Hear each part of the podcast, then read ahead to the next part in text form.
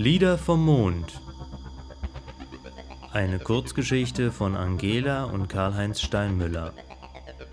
Gelesen von Sascha Kubert.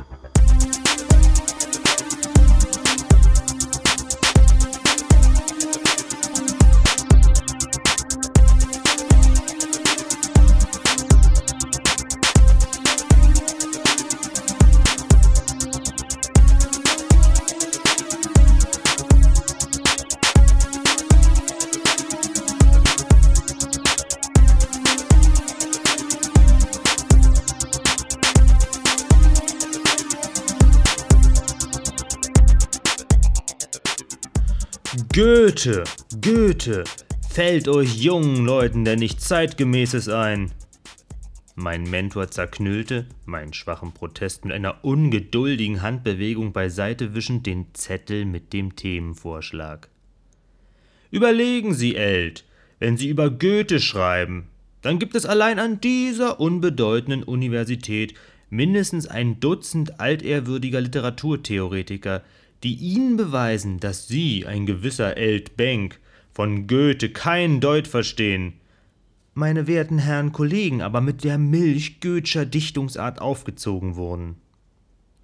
Zaghaft wagte ich eine Erwiderung.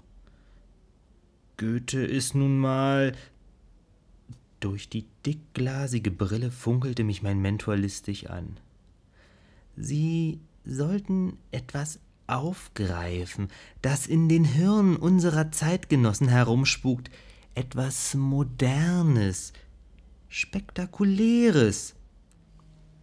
Resignierend betrachtete ich den Schrank mit den Speicherkristallen und den wenigen wertvollen und abgegriffenen Büchern. Ich bemühte mich erst gar nicht herauszufinden, worauf mein Mentor abzielte. Seine ausgefallenen Ideen waren universitätsweit berüchtigt. Kennen Sie das, Eld? Zwei Monde am Himmel, violetter Abendschein. Mich zieht zu den Dünen, dort in den Ruinen fühle ich mich unendlich klein. Mit seiner heiseren Stimme versuchte er erfolglos die Melodie nachzuahmen.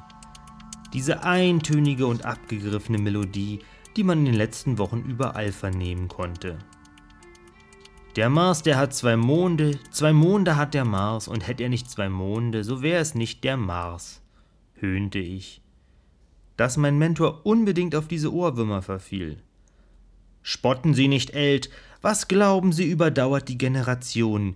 Etwa die esoterischen Fabrikate gewisser Lyriker? Dieses Tropf, tönt, Kristall, klirrt, Kopfesfrost, erdlos ich im bittträchtigen All. Vielleicht sowas? Aber das Blut schoss mir in den Kopf. Laring hat damit das Zeit- und das Weltgefühl der heutigen Jugend eingefangen. Die verzweifelte Zerrissenheit zwischen der Romantik der Naturbeherrschung und der eiskalten Logik der Technik. Eld, Eld, Eld, rief er mich zur Ruhe. Wie viele wohl kennen Larings Aufschrei auswendig? Und wer pfeift nicht alles diese kosmischen Schnulzen? Was also sollte untersucht werden? Draußen auf dem schmalen Balkon blühten Perizien. Weit öffnete sich dahinter die Straßenschlucht zum nächsten Wolkenkratzer. Begreifen Sie endlich, Eld, diese Weltraumschnulzen sind, ohne alle qualitative Wertung, die Volkslieder des kosmischen Zeitalters die Shanties, die man in den Raumschiffen singt. Und sie entstehen heute. Ein Herr, da wäre längst mit seinem Notizbuch zum Mond unterwegs. Diese Chance, Eld, für die Literaturwissenschaft. Mein Gott, eine Dienstreise nach Weimar reizt sie wohl mehr als eine ins All. Seine Stirn zog sich bis unter die schütteren Haaren in Falten. Fassungslos starrte ich ihn an. Eine Dienstreise ins All? Ach, habe ich das nicht gesagt? Sie fliegen zum Mond, Eld. Am besten bewaffnen Sie sich mit Helskis literatursoziologischem Wegweiser und dem Vademecum der populären Genres von Bringsfield. Ähm, das reicht aus für Ihre Untersuchungen. Ein Rekorder nehmen Sie natürlich auch mit. Ich? Ich soll auf den Mond? Nie im Leben hätte ich auf solch eine Reise gehofft. Auch keiner von meinen Kommilitonen rechnete mit einem derartigen Glücksfall. Manche Universitätsangehörige warteten seit Jahren darauf. Wieso gerade ich? Hm, betrachten Sie es als eine Auszeichnung. Selbstredend erwarte ich eine exakte Arbeit und weitreichende Ergebnisse, stichhaltige Analysen der Entstehungsbedingungen, Ausbreitungsmechanismen, die Rolle der Medien. Nun, Sie haben ja meine Vorlesung gehört, Eld. Sie kennen meine Ansprüche. Und wagen Sie nicht, auf dem Mond den Touristen zu spielen und sich im lunaren leichten Leben zu ergehen. Resultate von Raumreisen werden vor der Universitätsleitung verteidigt. Es ist für mich eine große Chance, murmelte ich pflichtgemäß. Mir vorzustellen, dass ich eine Rakete bestieg, den Andruck in den Knochen spürte, später in den Kratern herumhüpfte. Unmöglich. Eine Chance. Eld, genau das. Denken Sie an Ihren geliebten Goethe. Die italienische Reise. Ein bloßer Bildungsurlaub? Nein. Eld, es waren geniebildende Jahre. Nun, ein Monat, eifrig genutzt, bringt auch voran. Am Donnerstag in zwei Wochen startet ihre Fähre. Der den Augenblick ergreift, das ist der rechte Mann.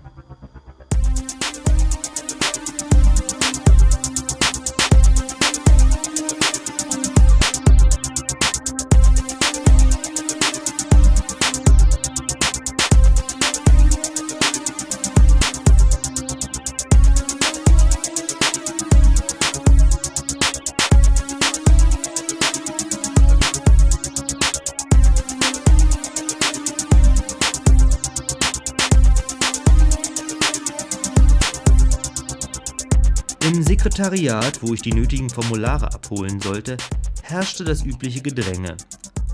Und ob ich es wollte oder nicht, ich stand sofort im Mittelpunkt der Aufmerksamkeit. Ein Glückspilz bist du, begrüßte mich neidvoll Ridder, ein ewiger Aspirant. Hast du noch nicht deine fünf Jahre abstudiert und wirst schon zum Mond geschickt? Das sollte mir einmal passieren. Die Sekretärin, eine matronenhafte Frau, lächelte mir zu. Na, wie fühlt man sich als Kosmonaut? Sie hieb auf ein paar Knöpfe ihrer altmodischen Tastatur und schob mir die aus dem Druckschlitz herausquellenden Formulare zu. Die erforderten eine Menge Lauferei. Gesundheitsatteste, polizeiliches Führungszeugnis und natürlich diverse Bescheinigungen der Universität. Ich wusste mich vor Glückwünschen und Ratschlägen, wie man am besten Mondkälber weidet, kaum zu retten. Nebenbei erfuhr ich, dass man der gesamten Universität für dieses Studienjahr nur zwei Raumreisen zugebilligt hatte. Unfähig auch nur ein Wort zu erwidern, schob ich die Papiere in meine Tasche. Du träumst, dachte ich. Oder ein Computer hat sich geirrt. Was wird das für ein Gelächter geben, wenn man den Fehler aufklärt? Und? Sie bringen mir doch einen Mondstein mit, einen klitzekleinen, ein Kieselchen, ja? Die Sekretärin legte einen Charme in ihren Blick, als verwalte ich den Sonderprämienfonds. Noch bin ich nicht losgeflogen. Wer weiß, was alles dazwischentreten kann. All die Formalitäten. Aufatmend zwängte ich mich zur Tür hinaus. Draußen blätterte ich in den Papieren. Flüchtig las ich den eng beschriebenen Absatz über Ort und Zeit meines Abfluges durch. Typisch. 22.15 Uhr sollte ich mich einfinden, damit würde die Reise faktisch um einen Tag kürzer. Der Rest ging in einem Wust von Hinweisen über verschiedene Schalter für Gepäck- und Personalkontrollen unter. Während ich durch die Gänge lief und mich von Sekretariat zu Sekretariat durchfragte, setzte sich ein abgeschmackter Schlager in meinem Kopf fest. Auf dem Mond, da hast du's leichter, auf dem Mond kannst du weit gehen, wo die Sonnenwinde rauschen und die alten Krater stehen. Ein wasserabweisendes Notizbuch unter dem Arm begab ich mich in die Thermen. Das voluminöse Gebäude im Stile des dritten Klassizismus bot Körper und Geist Erfrischung und Entspannung mit seinen Säulen und Wänden aus bunt geädertem Marmor, den hohen himmelblau leuchtenden Kuppeln, den Wandfriesen, den in Mosaiken gekachelten Boden und natürlich der feuchten Wärme, die einen wohlig einhüllte und mich hoffentlich alle Hektik und Rennerei vergessen lassen würde. Zum Mond sollte ich fliegen. Kommilitonen fragten mir Löcher in den Bauch, bei den Behörden stand ich mir die Beine krumm, und in meinem Schädel herrschte eine babylonische Liederverwirrung. Guter Mond, gingst du nur stille. Ich erschnüffelte den Geruch des Schwefelbades, warf einen fröstelnden Blick in die blaue Grotte mit ihrem eiskalten Wasser, huschte an der Bar vorbei, wo man wie eh und je Tonic und Fruchtsäfte trank, und machte einen großen Bogen um die Schwimmhalle, in der ein ausgelassenes Fangspiel im Gange war. Vor dem Lärm fliehend, zog ich mich in die Einsamkeit einer wohlig warmen Seitengrotte zurück. Nur das leise Rauschen fließenden Wassers und die sanften Geräusche weit entfernter Betriebsamkeit erreichten noch mein Ohr. Ich glitt in die warme Nässe und starrte auf das altvertraute Deckenfries, das Theagenes und Charikleas Abenteuer am Nil zeigte. Was hatten die beiden nicht alles erlebt? Sie waren Räubern in die Hände gefallen, verkauft und befreit worden. In jenen Zeiten galt es noch, Abenteuer zu bestehen und das Schicksal zu meistern. Aber heutzutage ein Schnürchenleben, wie vom Computer vorgezeichnet. Kindergarten, Schule, Universität. Und ehe man die Bücher zuklappte, hatte man Familie und Arbeit und war sesshaft geworden und rechnete sich die Rente aus. Wie anders hingegen auf dem Mond. Da stürzten Raketen ab, da lauerte das Vakuum außerhalb der Kuppeln, da schlugen praktisch täglich gefährliche Meteorite ein. Da hatte man Entbehrungen zu erdulden und wälzte weitreichende, zukunftsträchtige Pläne. Ich fliege zum Mond, murmelte ich vor mich hin. Ich fliege zum Mond. Ich fliege zum Mond. Und schlagartig wurde mir klar, weshalb die gefühlsprallen Lieder gerade von unserem Trabanten herabklangen. Weil das Leben dort brodelte. Worüber sollte man auf der abgestandenen Erde singen? Von geradlinigen Karrieren und organisierter Freizeit etwa? Hey, Eldi, bist du das? Eine raue Stimme ließ mich auffahren. In der gegenüberliegenden Ecke der Grotte saß Ridder, genüsslich gegen die Kacheln gelehnt. Hm, gab ich unwillig zu. Früher hätte er mich einfach nicht wahrgenommen. Wenn du zurückkehrst, bist du berühmt und schwuppdiwupp in ein paar Jahren Professor. Und den Goethe feuerst du jetzt in die Ecke, was? Muss unangenehm sein, sich so Hals über Kopf umzuprofilieren. Na, sie folgen nur ihrem bewährten Prinzip, immer den am wenigsten Kompetenten zu schicken. Ich werd's schon schaffen. Soll ich mich vor ihm für mein Glück entschuldigen? Ich stand auf und tappte durch das dampfende Wasser zum Eingang. Mir wird's zu warm, kommentierte ich. Das kann ich mir vorstellen. Und pass auf, dass dich kein Lüftchen anweht, sonst fliegt an dem bewussten Donnerstag ein anderer. Tja, wenn Musenmeier nicht so schwach auf der Brust wäre. Wieso schwach auf der Brust? Warme Schwaden stiegen von der Wasserfläche auf und verhüllten Ridder. Was, das weißt du nicht? Er triumphierte. Glaubst du etwa, Musenmeier hätte wie ein Löwe mit der Unileitung gerungen? Und nur für dich?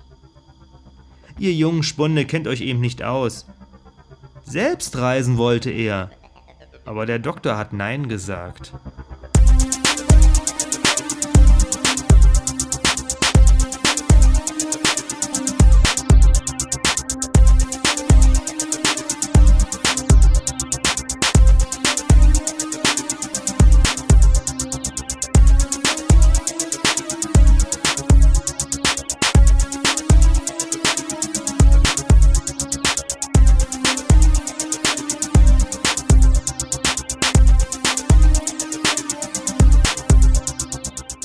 Gott will rechte Gunst erweisen, den schickt er auf den fernen Mond. Pfeifend packte ich meinen Koffer und immer wenn ich am Spiegel vorbeikam, verbeugte ich mich vor seiner Majestät Eldbank, dem Mondfahrer. Mein Regenschirm, der alte Grieskram, blieb in der Ecke stehen. Ich flog auf ein Gestirn ewigen Sonnenscheins. Draußen dunkelte es bereits. Ich programmierte den Wohnungscomputer auf Winterschlaf und schaltete einer plötzlichen Eingebung folgend den automatischen Anrufbeantworter auf das Videophon. Tut, tut, tut mir schrecklich leid, aber ich bin auf dem Mond.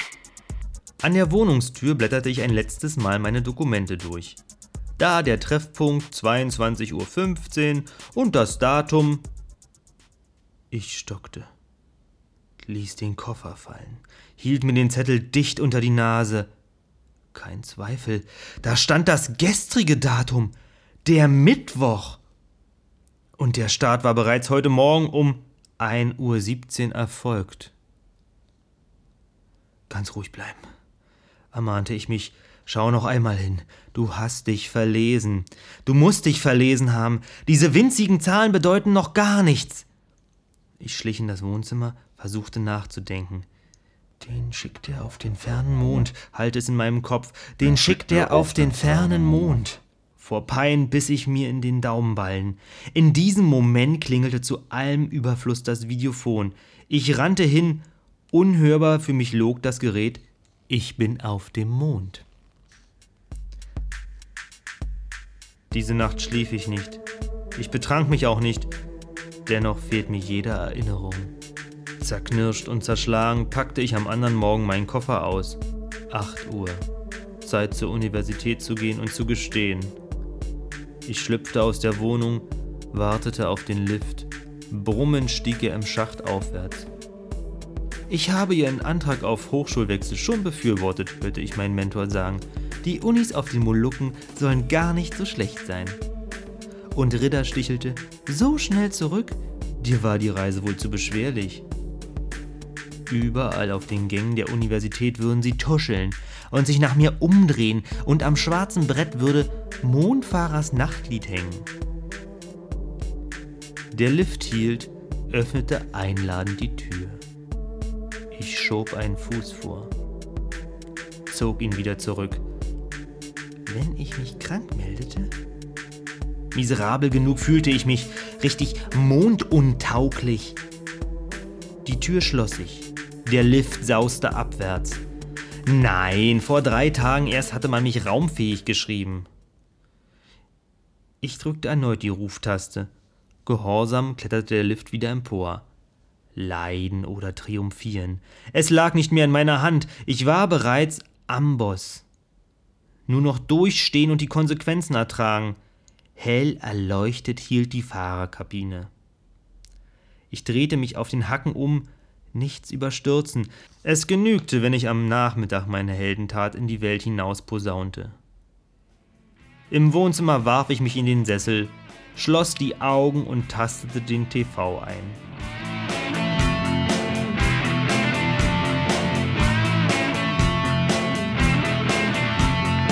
Im tiefsten Kratergrunde liegt unser Sternenboot. Es schlägt für uns die Stunde, bald sind wir alle tot. Bald sind wir alle tot.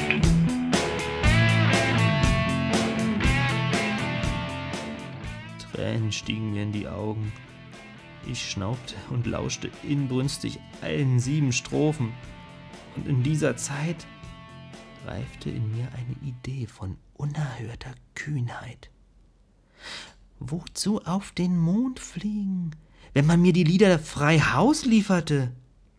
Ich stand auf, knipste den TV aus, holte den Rekorder aus dem Schrank, schloss ihn an das Radio an. Bereits beim fünften Sender erklang Vertrautes. Starry Wrong, der Weltraumbarde, unternahm einen Ausflug in die Weiten des Sonnensystems. Ich ging in die Küche, brühte mir einen Mocker und überlegte. Primo. Keinesfalls durfte ich mich sehen lassen und auch nicht von den Nachbarn. Secundo. Der Kühlschrank war leer, daraus folgte Tertio, dass ich verkleidet oder anderweitig unsichtbar in den Supermarkt schleichen oder mir etwas bestellen musste. Quarto, endlich ergab sich einmal Gelegenheit, ungestört zu arbeiten. Mochte es draußen regnen oder die schönste Sonne mir ins Fenster strahlen, ich setzte mich an den Schreibtisch, legte Helskis Wegweiser zur linken, Brinkfields Vademecum zur rechten, einen Stapel Papier in die Mitte und stülpte mir ein paar Kopfhörer über den Schädel. Und später schob ich ein Bündel Prospekte sowie das statistische Jahrbuch der Mondsiedlung unter mein Kopfkissen. Wollte ich wissen, wie die Lieder entstanden, musste ich nachempfinden, wie es sich auf dem Mond lebte. Da schrieben sie von Tunneln, die man bohrte, um Wohnraum zu gewinnen. Und ich kroch mit den Hauern über das klamme Gestein. Da las ich von Umschlagsraten des Raumhafen. Und schon trug ich ein Skafander und sah landende und startende Schiffe vor mir, bunte Signal- und Warnleuchten und hörte das geschäftige Rufen des Bodenpersonals im Helmfunk. Da sang man von überdachten Kratern, und ich blickte auf in die Sterne, die durch die Klarplastkuppel schimmerten. Und halbträumend beteiligte ich mich an ihren Gesprächen über das raue Leben, die kühnen Projekte und die große Freude dabei zu sein. Ehe ich es recht bedachte, hatte ich aus statistischen Kennzahlen, Prospekten und Liedern mein Bild vom Erdtrabanten abgeleitet. Alles passte herrlich zusammen, und allmählich wuchs mein Bericht. Mitunter, wenn meine Gedanken erschöpft vor sich hinratterten und der Krampf in den Fingern saß, schaute ich TV. Und was wohl? Ein Schlagerabend in einer Mondkneipe oder die Übertragung einer feierlichen Premiere etwa im Schatten des schwarzen Loches. Ein äußerst banales, futuristisches Musical, in dem mit allen möglichen Requisiten behangene Zukunftsmenschen aus dem Titelgestirn heraussprangen und wie der Teufel aus dem Kasten. Und zum zweiten Vorrang holten sie einen verdienten Kosmonauten auf die Bühne, in dem ich meinen alten Schulfreund Pelle zu erkennen glaubte.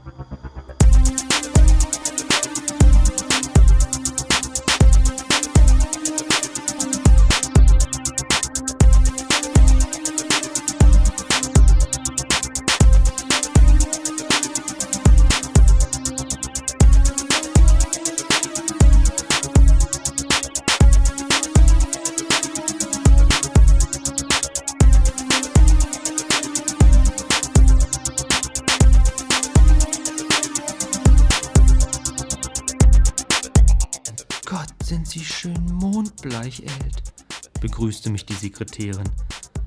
Man sieht sofort, dass Sie vier Wochen im Skafander staken. Haben Sie mir ein Steinchen mitgebracht? Behutsam legte ich mein schwarzes Köfferchen auf den Schreibtisch und holte einen in Seidenpapier gewickelten, unscheinbaren Kiesel heraus. Ach, ist der süß und wie der blitzt. Dankbar lächelte sie mich an. Ich fand es nur demokratisch, dass nun ein Kiesel einmal eine Chance hatte, in Gold gefasst zu werden. In seinen Raum drückte mir mein Mentor fest die Hand. Nun, Eld, wie heißt es doch? Es formt sich ein Talent in Stille, doch ein Genie im Sturm der Welt. Erzählen Sie mir von Ihrer Reise, Ihren Forschungen. Wie zurechtgelegt berichtete ich vom Flug, vom Aufenthalt in Kratergründen, von Mondliedern und Mondsitten, vergaß auch die Raumkrankheiten nicht und nicht den ungenießbaren Mondkohl. Kleinigkeiten erhöhen die Glaubwürdigkeit. Ich ließ den Rekorder laufen und zog zu guter Letzt meine Arbeit hervor. Mein Mentor blätterte darin und nickte anerkennend mit dem Kopf. Alle Achtung, dass Sie noch so viel Zeit fanden, Eld. Ich erwartete, Sie würden nun ein Vierteljahr für die Auswertung fordern. Natürlich sind das nur erste Vorarbeiten, stammelte ich. Keineswegs perfekt. Die Gefahr, zu viel zu leisten, hatte ich übersehen. Ein Gedanke noch. Mein Mentor ließ seinen durchdringenden Blick auf mir ruhen. Die Lieder, die Sie vorgespielt haben, die hört man auch auf der Erde. Ich fühlte, wie mir das Blut zu Kopfe schoss, saß da und starrte auf mein Köfferchen. In der Reisestelle, wo ich Bericht und Abrechnung abgeliefert hatte, war man nicht misstrauisch geworden. Sollte ich nun wegen einer Lappalie zu Fall kommen? Sie schweigen? Mein Mentor zog die Brauen in die Höhe. Richtig, Eld. Sie waren ja nicht auf der Erde. Nun, ich habe in den letzten Wochen von Ihrem Thema angeregt des Öfteren diese lunaren Sphärenklängen gelauscht. Mich verwundert nur, dass ich, was Sie gesammelt haben, bereits kenne. Ich räusperte mich. Schon möglich. Ich habe ausgewählt nach qualitativen Kriterien. Lassen Sie mich eine Hypothese äußern. Bis zur Erde gelangen nur die besten, die eingängigsten Lieder. Hm, Interessant. Und Sie haben doch auch die weniger bedeutsamen aufgezeichnet. Hm, ja. Ich versuchte vergeblich die Konsequenzen dieser Frage abzuschätzen, wollte mich nicht wie der klassische Lügner im eigenen Netz verfangen. Natürlich, ursprünglich schon. Doch dann habe ich sie überspielt. Nach der Transkription in mein Notizbuch selbstverständlich, ergänzte ich hastig. Verstehe. Schauen Sie, Eld, Gerade bei der Erforschung populärer Genres darf man sich vor keinen Niederungen scheuen. Zeigen Sie mir doch morgen einige dieser trivialeren Produkte. Vielleicht können sie zur Grundlage einer vergleichenden Studie dienen.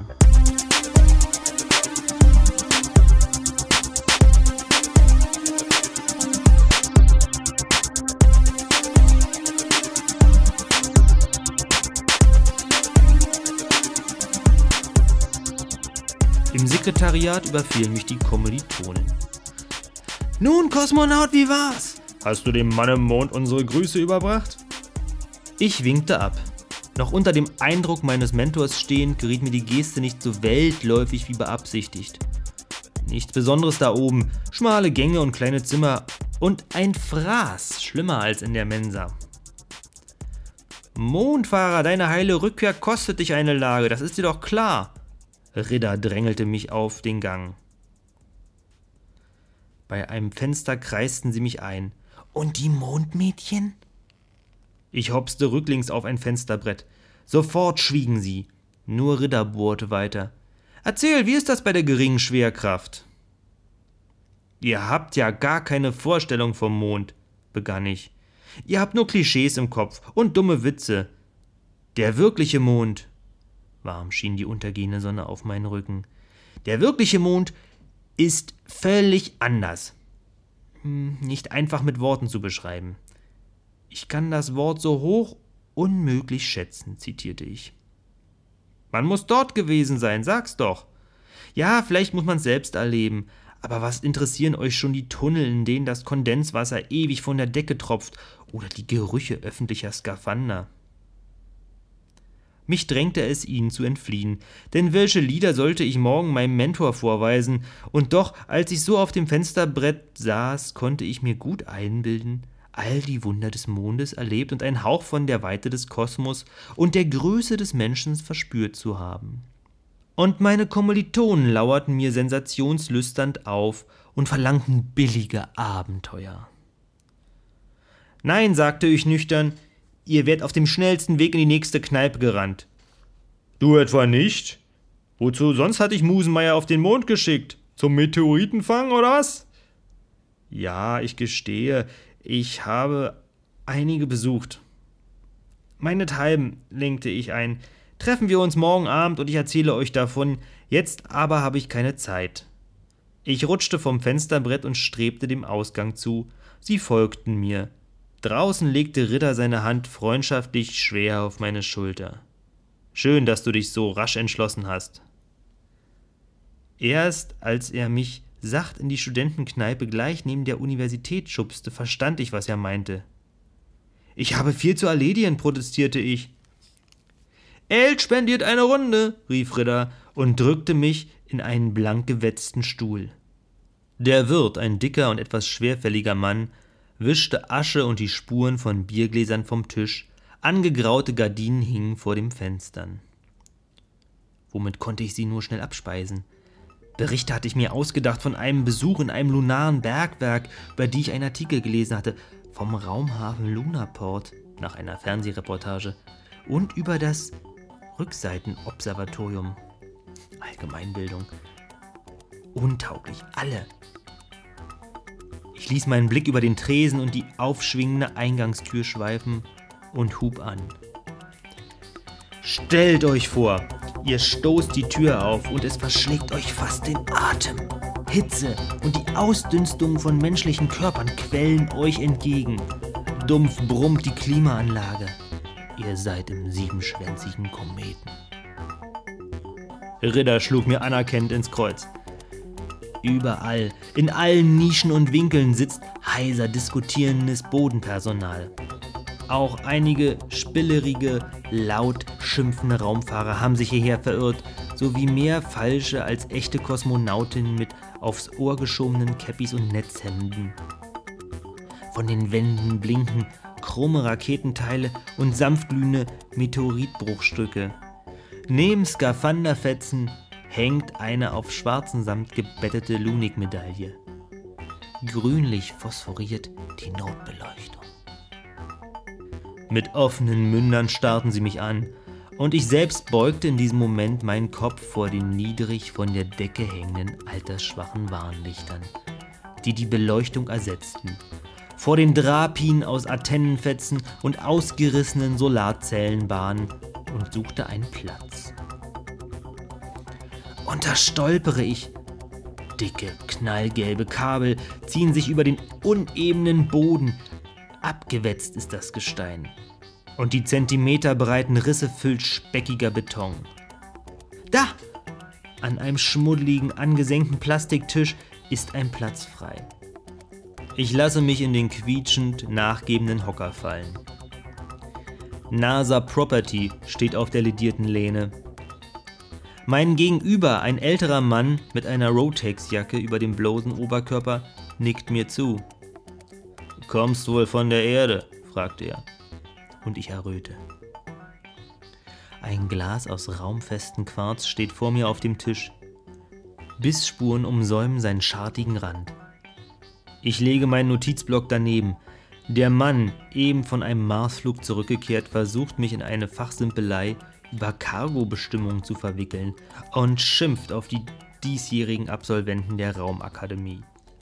Alles Luschen. Uns kannst du viel erzählen, Baron Münchhausen, unterbrach mich Ritter. Gleich tritt der singende Roboter auf, der hinter der Theke die Gläser spült. Aus Mondeshöhen in den tiefsten Orkus geschmettert, schon fühlte ich ihre Fäuste an meinen Kragen, hörte ihre Verhöhnungen in meinen Ohren. Glaubst du, wir sehen kein TV? Vor 14 Tagen übertrugen sie eine Live-Sendung aus dem siebenschwänzigen Kometen. Alle haben wir damals an dich gedacht, doch du warst nicht unter den Gästen. Wir flogen um den Ganymed, sang Ritter gefühlvoll heiser, und die anderen fielen ein, als unser Reaktor zersprang. Zum Fliehen war es längst zu spät, denn Strahlung versperrte den Gang. Unsinn, donnerte ich. Singende Roboter findet ihr weder auf dem Mond noch sonst wo zwischen den Planeten. Außerdem ist es besonders pervers, gerade diese Schnulze von einem Roboter trällern zu lassen, der durch Strahlung spaziert wie unser eins durch Sonnenschein. Wenn der mechanische Kneipier überhaupt etwas sagt, dann höchstens Mit 2,7 Promille finden Sie nicht durch das Gangnetz zurück, hochgeschätzter Mensch. Laut Mondordnung, Paragraph 31a und 47c bin ich verpflichtet, jeden weiteren Ausschank von Getränken der Kategorien 1 und 2 an Sie zu unterlassen. Das Gelächter bestärkte mich. Ich trank einen tiefen Schluck aus dem Glas mit den Bissspuren, nur Ritter nörgelte humorlos. Und das sollen wir dir glauben? Natürlich! Wer war denn auf dem Mond? Antwortete ich mit wiedergewonnener Souveränität. Besten Dank übrigens, dass du die Fernsehsendung erwähnst. Ich wunderte mich schon, weshalb der geschwänzte Komet einmal außer der Reihe geschlossen war. Der Augenblick schien günstig, um aufzubrechen. Ich winkte den roboterhaft schwerfällig bewegenden Wirt heran, doch als er endlich kam, bestellte Ritter schnell eine weitere Runde. Ein von kosmischer Strahlung ausgezehrter Skipper verließ gerade die Studentenkneipe. Sauberes Vakuum vorab, rief ich ihm nach. Durstig kippe ich, was der Roboter mir auf den Tisch stellt. Ein Getränk, das auf der Erde seinesgleichen sucht. Viel sprudeliger als auf dem alten Planeten. Und so frisch, so ungemein belebend. Der Mann in der Rotex-Jacke, Arco ist sein Name, wird unruhig. Wo bleibt sie nur? fragt er und schaut zum Eingang. Plötzlich verstummen die Geräusche. Knisterndes Schweigen herrscht. Arco richtet sich kerzengerade auf. Ahoi! erklingt eine helle Stimme. Ein vielsprachiges Gewirr von Begrüßungsrufen antwortet ihr. Arco springt auf, schiebt seinen Weltraumkollegen unsanft beiseite und taucht gleich darauf mit einem Mädchen aus dem Durcheinander auf. So steht sie vor mir. Schön würdet ihr sie nicht nennen, doch sie hat eine Ausstrahlung, ein Temperament. Sie trägt einen schmucklosen Schwarz in Silber Overall, über den mondgemäß leicht und wehend ihr schwarzes Haar fällt. Das ist Eld Bank, stellt Arco mich ihr vor. Gypsy heißt sie und lispelt Ahoi, Commander. Wozu den Irrtum aufklären?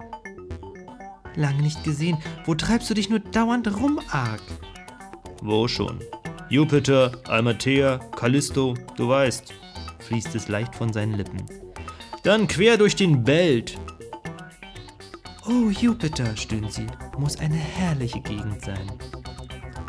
Ihre Augen träumen ein Loch in die Betonwand hinter uns. Dann wandern sie langsam zu mir. Vergeblich versucht Arco, sie mit einer Bemerkung über einen Magnetsturm aufzuhalten.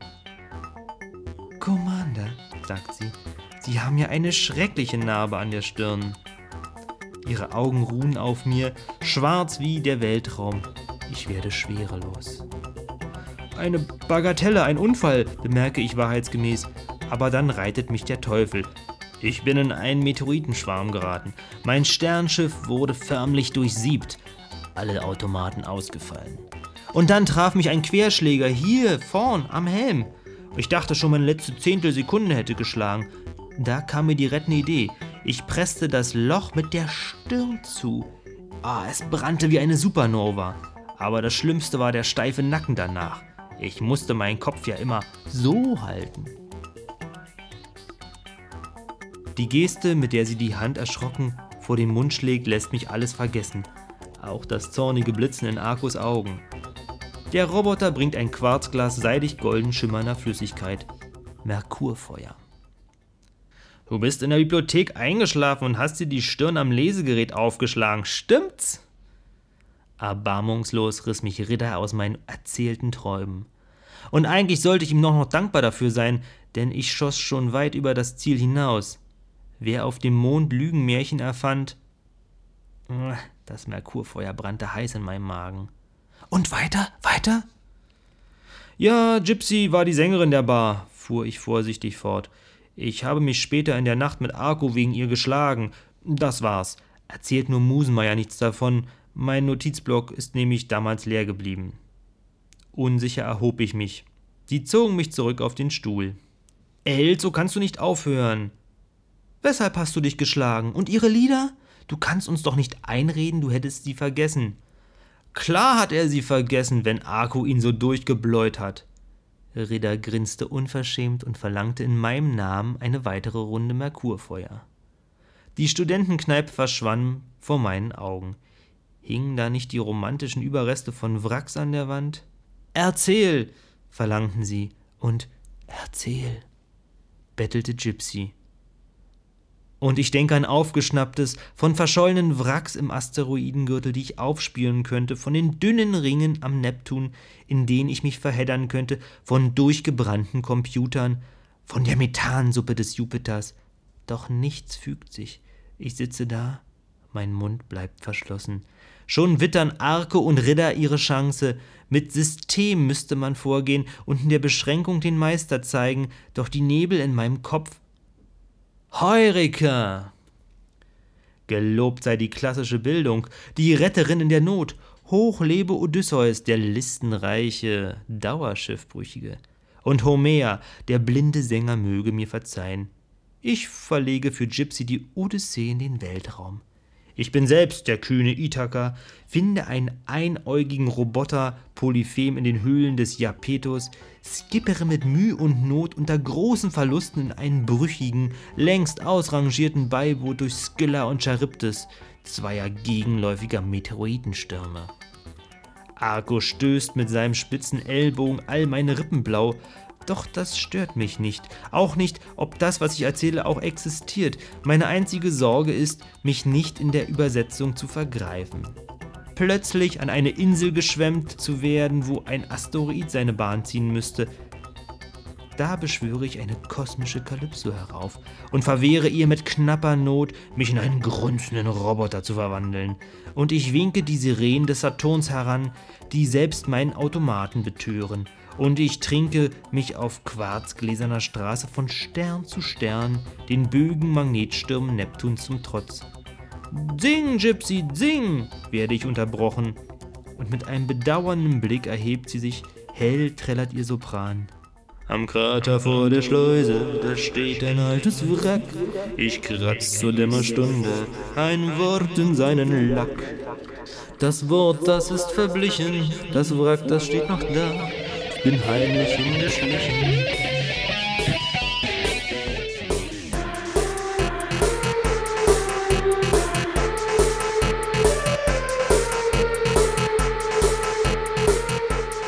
Doch im Schein der Straßenlaternen wirbeln mir ihre Lieder durch den Kopf, gereimt und ungereimt.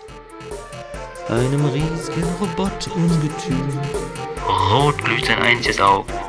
Ihn trifft der Meteor rechts über seinem Ohr fällst am Rande des Pfades, tot um, im Mare Tranquillatis. Ich fiel nicht etwa halbtot ins Bett, ich schwankte zum Schreibtisch, kritzelte, was aus meinem Kopf gerade herauspurzelte, kreuz und quer auf das Papier, kaum leserlich und kaum sortierbar am anderen Morgen. Hell schien der volle Mond durch das weit geöffnete Fenster. Ich weinte fast. So viel Schönes hätte ich auf ihm erleben können. Warmes Wasser umspülte meinen Nabel. Theagenes und Chariclea lächelten mir von der Decke herab zu, und die aufwallenden Dämpfe vertrieben allmählich die Kopfschmerzen, die mich den ganzen Tag geplagt hatten. Ich sah an mir hinab. Kurz waren meine Beine geworden von dem ständigen Schwindeln. Bedächtig trat ich aus dem tiefen Wasser und ließ mich in einer Ecke der Seitengrotte nieder. Nach vier Wochen in der Einsiedelei und zwei aufreibenden Tagen löste stille Wärme und Nebelglanz endlich auch einmal meine Seele ganz. Vergnügt erinnerte ich mich an das staunende Gesicht meines Mentors. Man sagt, sie hätten diese Lieder gestern Abend erdichtet im Stehgreif. Erdichtet? Wäre das möglich? Erinnert, nur erinnert. Wer durfte behaupten, meine Lieder sänge auf dem Mond niemand? Mein Triumph voll auskosten pfiff ich leis vor mich hin. Protuberanzen das Schiff umtanzen, vom Heck bis an den Bug und Sonnenflecken sich nach ihm strecken, es ist sein letzter Flug. Ein Plätschern näherte sich, und im Eingang der Seitengrotte erschien eine athletische Gestalt. Paul Kelvis, genannt Pelle, mein Schulkamerad und gefeierter Kosmonaut.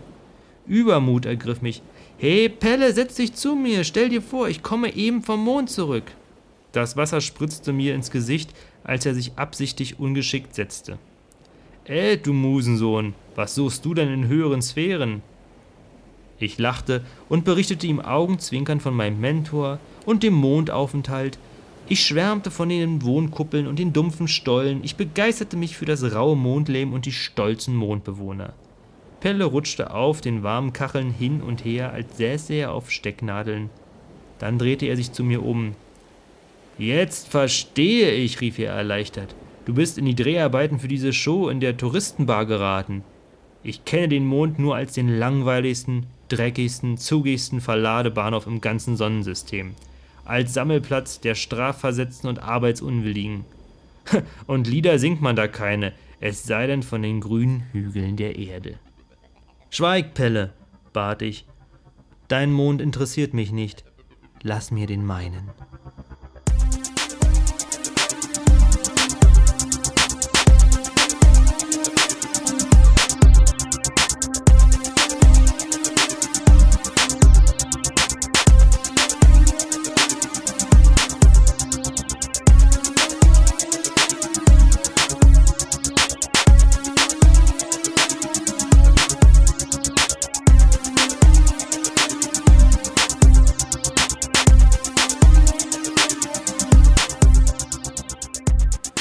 Sie hörten Lieder vom Mond nach einer Kurzgeschichte von Angela und Karl-Heinz Steinmüller.